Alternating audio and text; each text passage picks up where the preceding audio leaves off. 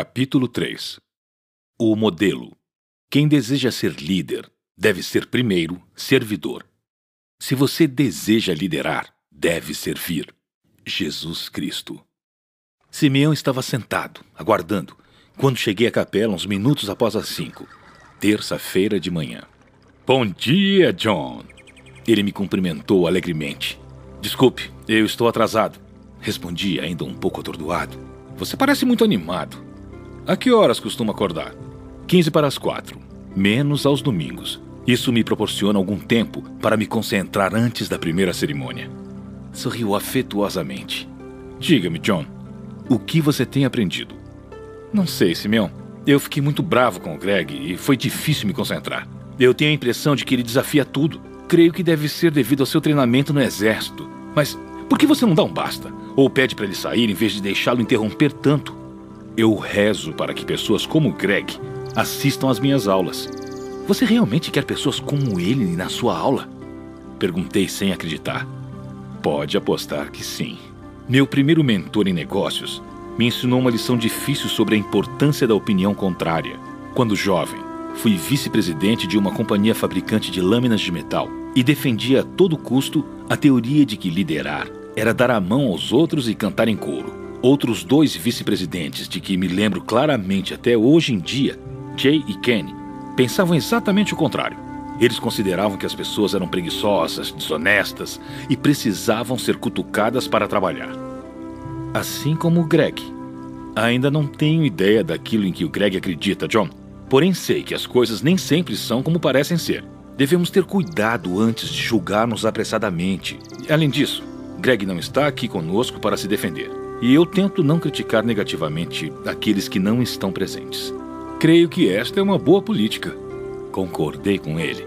Tentei viver muitas vezes, sem sucesso, com a filosofia de que nunca devemos tratar as pessoas do modo que não gostaríamos de ser tratados. Creio que não gostaríamos de que as pessoas falassem de nós pelas costas. Não é mesmo, John? Certamente, Simeão. Voltando ao Jay e ao Kenny. Em nossas reuniões, eu entrava em tremendos conflitos com eles sempre que as questões dos empregados eram debatidas. Esses dois sujeitos exigiam sempre políticas e procedimentos mais rígidos, e eu sempre escolhi um estilo de administração mais democrático e liberal. Eu acreditava que eles destruiriam a companhia com o que para mim eram atitudes da idade da pedra. Eles, por sua vez, acreditavam que existia um comunista infiltrado entregando a companhia. Meu chefe, Bill, presidente da companhia, amigo pessoal, pacientemente determinava essas batalhas. Algumas ferozes e às vezes ficando do lado deles e às vezes do meu. Difícil a posição dele, comentei. Não para o Bill, respondeu Simeão prontamente. Bill sempre determinava limites rígidos, principalmente quando se tratava dos interesses da empresa. Depois de uma animada reunião, um dia, puxei Bill de lado e disse: por que você apenas não despede aqueles dois idiotas para que possamos ter algumas reuniões respeitosas e produtivas? Lembrarei sua resposta até o dia da minha morte. Ele concordou em despedi-los? Ao contrário, John. Ele me respondeu que despedi-los seria a pior coisa que poderia fazer à companhia. Ele me olhou nos olhos e disse: Porque, Len, se nós adotássemos só o seu modo de liderar, entregaríamos a companhia. Esses sujeitos auxiliam você a manter o equilíbrio. Fiquei tão zangado que não conversei com ele durante uma semana. Colocando isso na linguagem que você usou ontem, Simeão, creio que Bill proporcionou o que você precisava e não o que você queria, certo? Simeão balançou a cabeça. Uma vez apaziguado o meu ressentimento, entendi que Bill estava certo. Embora Jay Kenny e eu discutíssemos bastante nossas decisões finais eram geralmente muito equilibradas. Eu precisava deles, assim como eles de mim. Meu chefe sempre me avisa e aos outros gerentes da fábrica para que não convivamos com pessoas que dizem amém a tudo, ou pessoas iguais a nós. Ele aprecia dizer: em nossas reuniões de executivos, se dez concordarem com tudo, nove provavelmente são desnecessários. Creio que preciso escutá-lo um pouco mais. Ele demonstra ser um homem sábio, John. Sim, creio que seja. A propósito, você se reunirá comigo para o café da manhã em vez dessas sessões na capela? Lamentavelmente, Sinto informar-lhe que ontem à noite o reitor foi ao meu quarto e negou-me permissão para fazer as refeições com você. Você realmente precisava da permissão para comer comigo? Perguntei sarcasticamente, sentindo-me um pouco magoado. Sim, como disse domingo de manhã, os irmãos fazem as refeições juntos, na clausura. Precisamos de permissão especial para fazer as refeições em outro lugar. Pedi ao irmão James, mas ele negou. Estou seguro de que ele tem um bom motivo. Eu conhecera o reitor enquanto caminhava durante o período do intervalo de segunda-feira à tarde. Era inevitável que ele não me abalasse, porque fora eleito pelos irmãos para servir como reitor havia mais de duas décadas e me parecia muito velho, um pouquinho debilitado e cansado. E Len Hoffman tinha que pedir permissão a esse velho frágil para tomar o café da manhã comigo. E ainda a permissão fora negada. Eu simplesmente não compreendia. Contudo, para ser totalmente franco, além de rejeitado, eu estava irritado por ter de me acordar àquela hora terrível por mais quatro dias. Tolerantemente perguntei: Por favor, não me leve a mal, mas você não considera um pouco inconveniente ter de pedir permissão para tomar o café da manhã comigo? No início, provavelmente sim. Ele respondeu. Entretanto, agora eu mudei de ideia. A obediência, entre outras coisas, também faz maravilhas para romper meu falso ego e o meu orgulho. Duas características essas que têm a capacidade de interferir no caminho de nosso crescimento, se permitirmos. Sim. Eu balancei a cabeça sem entender o que ele estava dizendo. Quando os sinos soaram às nove horas, a diretora já acenava com a mão. Sim, Teresa. Simeão respondeu. O que você deseja perguntar nessa linda manhã? Ontem no jantar, nós tivemos uma discussão animada sobre quem foi o maior líder do nosso tempo. Muitos nomes surgiram, porém não chegamos a um consenso sobre quem seria. Simeão, quem você acredita ser o maior líder de todos os tempos? Jesus Cristo. Foi a resposta imediata. Olhei em volta e vi que Greg erguia os olhos, e um ou dois outros também pareciam desconfortáveis. Teresa prosseguiu. Provavelmente você considera isso porque é cristão é natural que pense que Jesus foi um bom líder.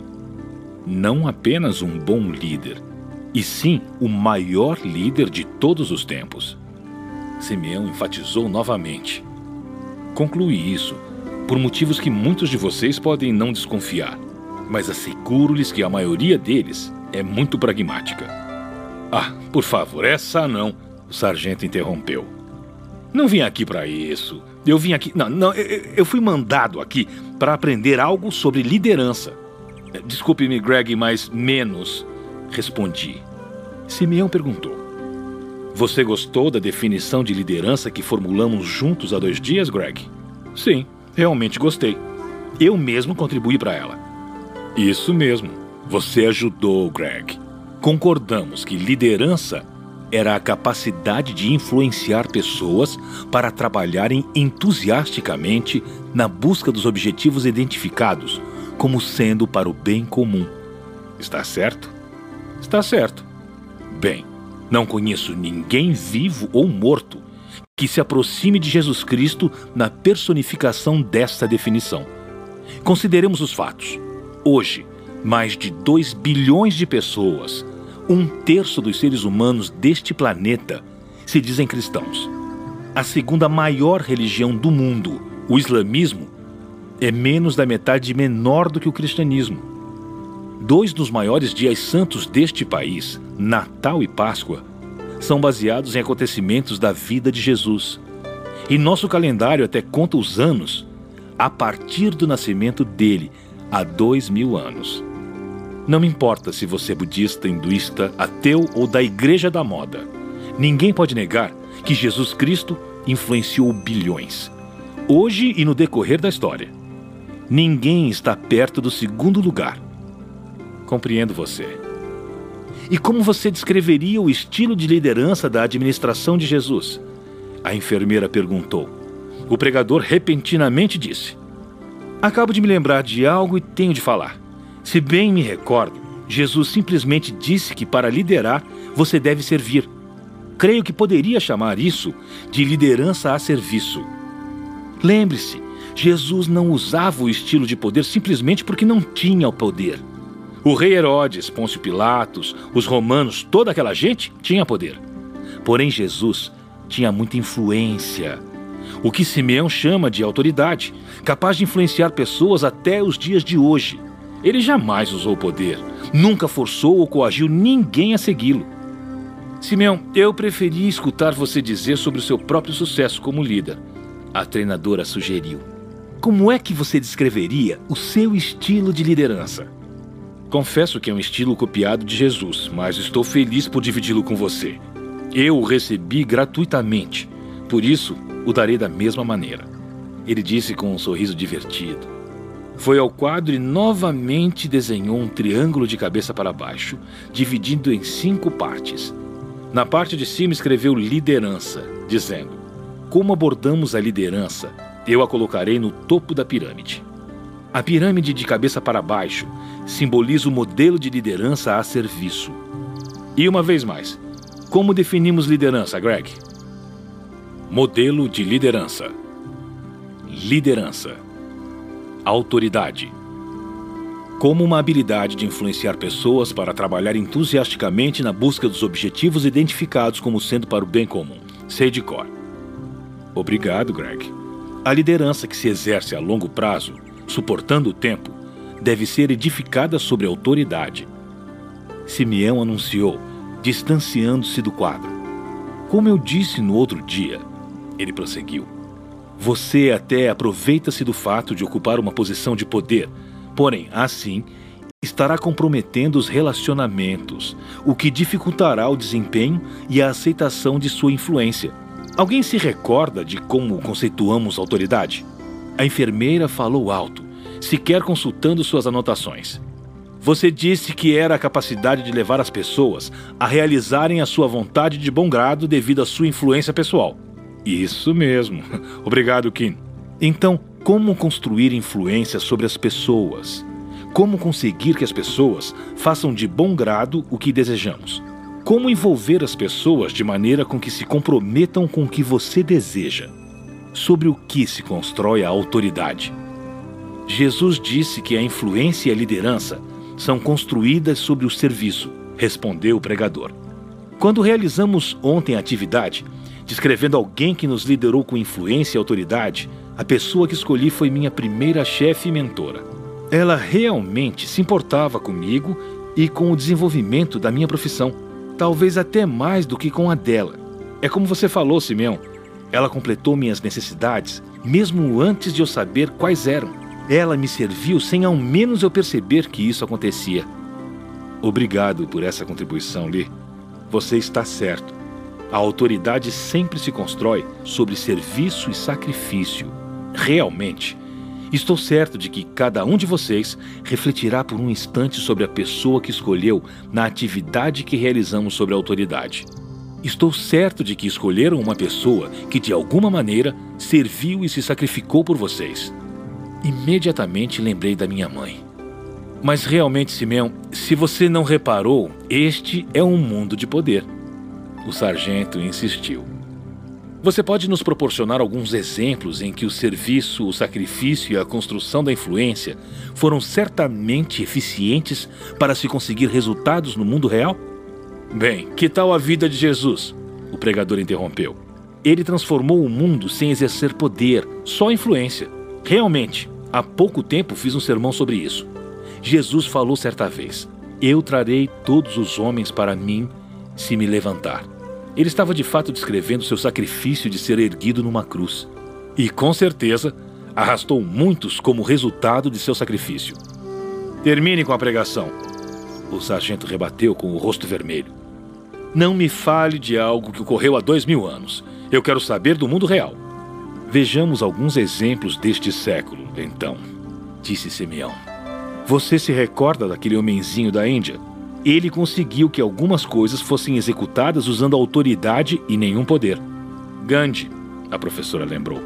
Por falar em não ter poder, aquele grande homem tinha menos de 1,60m de altura e pesava cerca de 50 quilos. Gandhi viveu em um país tirano, com aproximadamente um terço de bilhão de pessoas, uma nação escrava do Império Britânico. Gandhi declarou que conseguiria a independência da Inglaterra sem o uso da violência. A maioria das pessoas zombou, entretanto, ele conseguiu. Como? O sargento perguntou. Gandhi sabia que tinha que chamar a atenção do mundo para que as pessoas percebessem a injustiça do que ocorria na Índia. Ele disse a seus seguidores que teriam que se sacrificar para servir a causa da liberdade. Pelo seu sacrifício, começariam a chamar a atenção de todas as partes do mundo. Ele lhes disse que teriam de suportar dor e sofrimento nessa guerra não violenta de desobediência civil, igualmente a dor e o sofrimento de todas as guerras. Mas estava convencido de que eles não perderiam. Gandhi serviu pessoalmente à causa e se sacrificou muito por isso. Foi preso e açoitado por seus atos de desobediência civil. Fez muitos jejuns severos para chamar a atenção sobre a situação da Índia. Serviu à causa e se sacrificou por ela pela liberdade do país, até o mundo tomar conhecimento.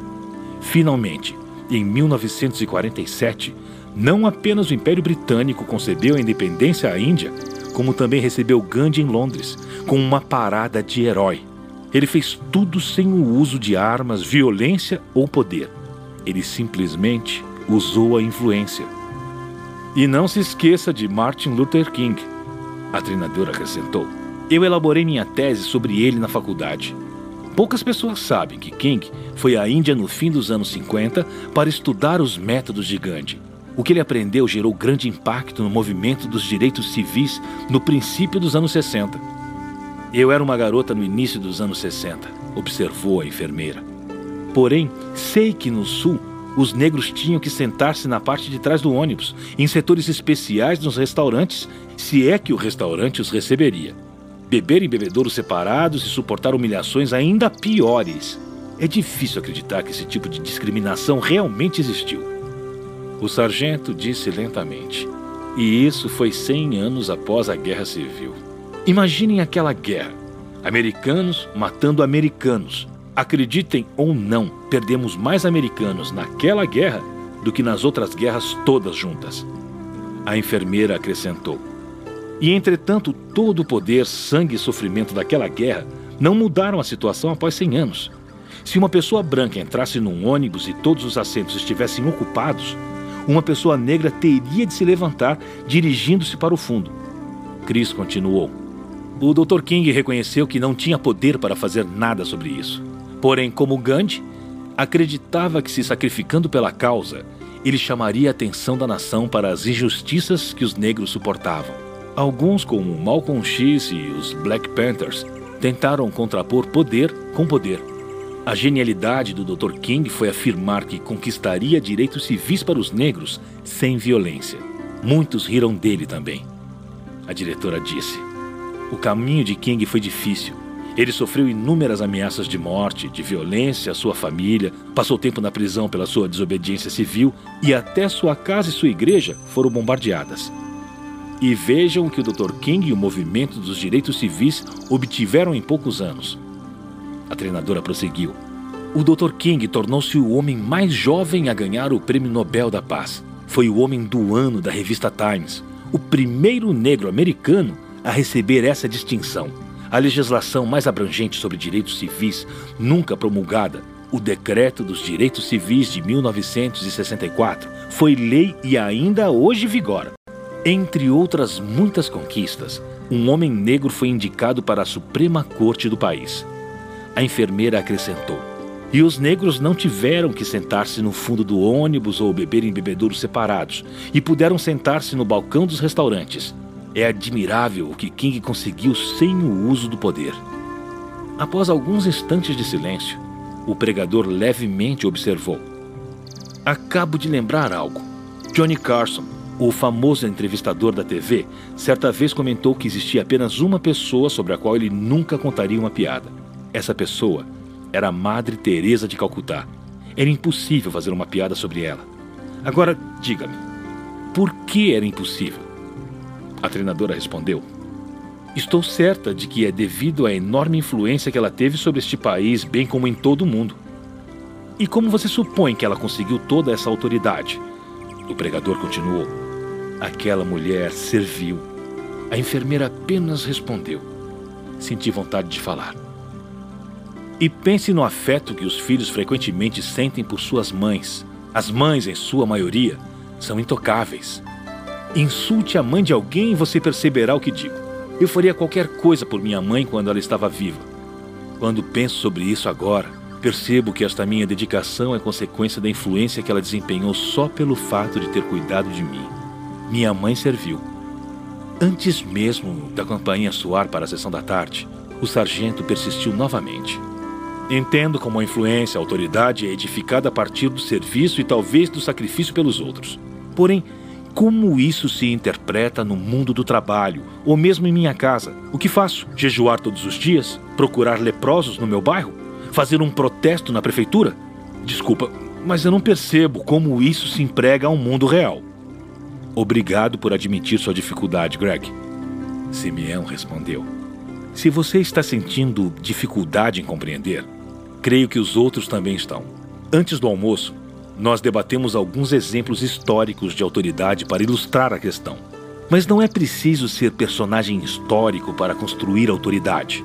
Nós a construímos sempre que servimos aos outros e nos sacrificamos por eles. Lembre-se, o papel da liderança é servir, isto é, identificar e satisfazer as genuínas necessidades.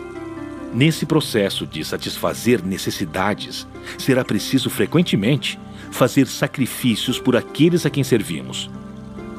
Você está certo, Simeão. A diretora concordou. Para mim, faz mesmo sentido que a autoridade seja edificada sobre serviço e sacrifício. É a lei da colheita que todos os fazendeiros sabem. Você colhe o que planta. Você me serve, eu sirvo você. Você se arrisca por mim, eu me arrisco por você. Pensem nisso. Quando alguém nos faz um favor, nós não nos sentimos naturalmente devedores? Simeão foi para o quadro dizendo: Isso ajuda a entender, Greg? Prossigamos para perceber como tudo isso se relaciona. Foi a resposta azeda. Simeão apontou para o quadro. Em síntese, Dissemos que a liderança que permanecerá deve ser fundamentada na influência e na autoridade. A autoridade sempre se determina ao servir aos outros e sacrificar-se por eles. O serviço que prestamos tem origem na identificação e satisfação das genuínas necessidades. Portanto, sobre o que vocês consideram que se edificam serviço e sacrifício? Modelo de liderança liderança, autoridade, serviço e sacrifício. Com bastante esforço, contribuiu o pregador. Isso mesmo. Simeão sorriu. Porém, eu gostaria de usar a palavra amor, se todos concordarem. Pensei que o sargento teria um infarto ao se mencionar o amor. Entretanto, ele ficou calado. Pensei em elaborar uma pergunta. Desculpe, Simeão, mas por que você menciona a palavra amor para o assunto? Realmente, acrescentou a treinadora. Como o amor está relacionado com isso? Simeão não desistiu. O motivo pelo qual frequentemente nos sentimos incomodados sobre esta palavra, principalmente em ambientes de negócios, é porque, quando se fala em amor, pensamos logo no sentimento. Amanhã debateremos muito mais sobre essa importante palavra. Mas por enquanto, Basta dizer que, quando uso a palavra amor, eu me refiro a um comportamento e não a um sentimento. A diretora disse: Então, talvez o que você esteja dizendo é que o amor é o que o amor faz? Linda colocação, Teresa. Simeão agradeceu. Se você permite, usarei essa frase depois. O amor é justamente isso. É precisamente o que quero dizer. E sobre o que se constrói o amor? O sargento resmungou. Mal posso esperar para saber. Simeão retornou ao quadro e escreveu uma simples palavra: vontade. O amor é sempre fundamentado na vontade, e conceituo esta palavra vontade com uma fórmula que aprendi com Ken Blanchard, o autor daquele pequeno clássico O Gerente Minuto. Eis a primeira metade da fórmula. Você está pronto? Não consigo nem respirar. O sargento bufou. Simeão dirigiu-se ao quadro e escreveu: Intenções menos ações igual nada.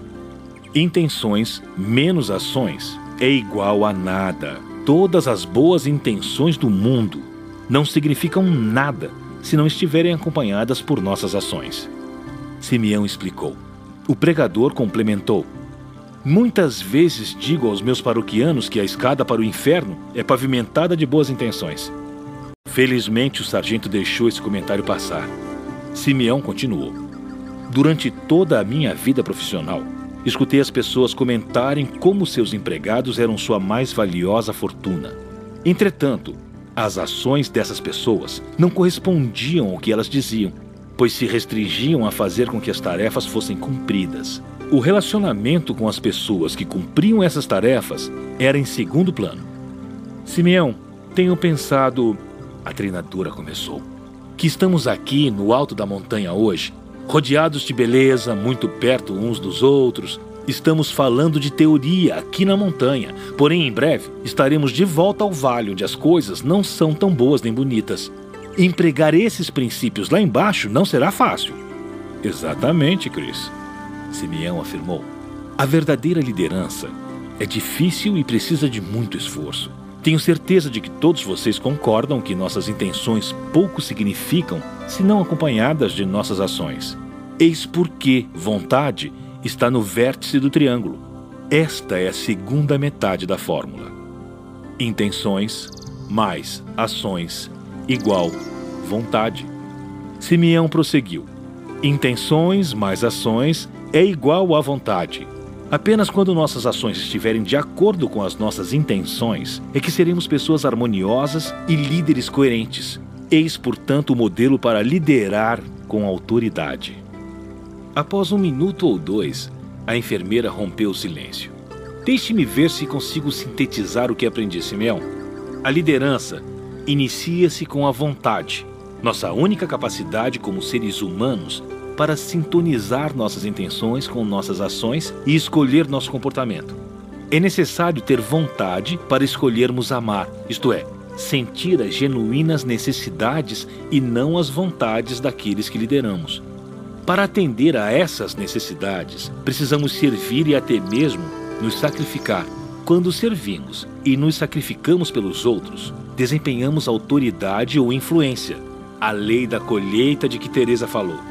E quando exercemos autoridade com as pessoas, ganhamos o direito de sermos chamados de líderes. Modelo de liderança. Liderança. Autoridade. Serviço e sacrifício. Amor vontade. Eu estava em profunda admiração por aquela mulher magnífica. Obrigado, Kim, disse Simeão. Eu não seria capaz de dizer isso melhor. Quem, pois, é o maior líder? Aquele que serviu mais. Outro paradoxo interessante. Parece que a liderança se restringe a um conceito de quatro palavras, comentou a diretora animada: identificar e satisfazer necessidades. Até o sargento balançava a cabeça concordando quando concluímos a atividade naquela tarde.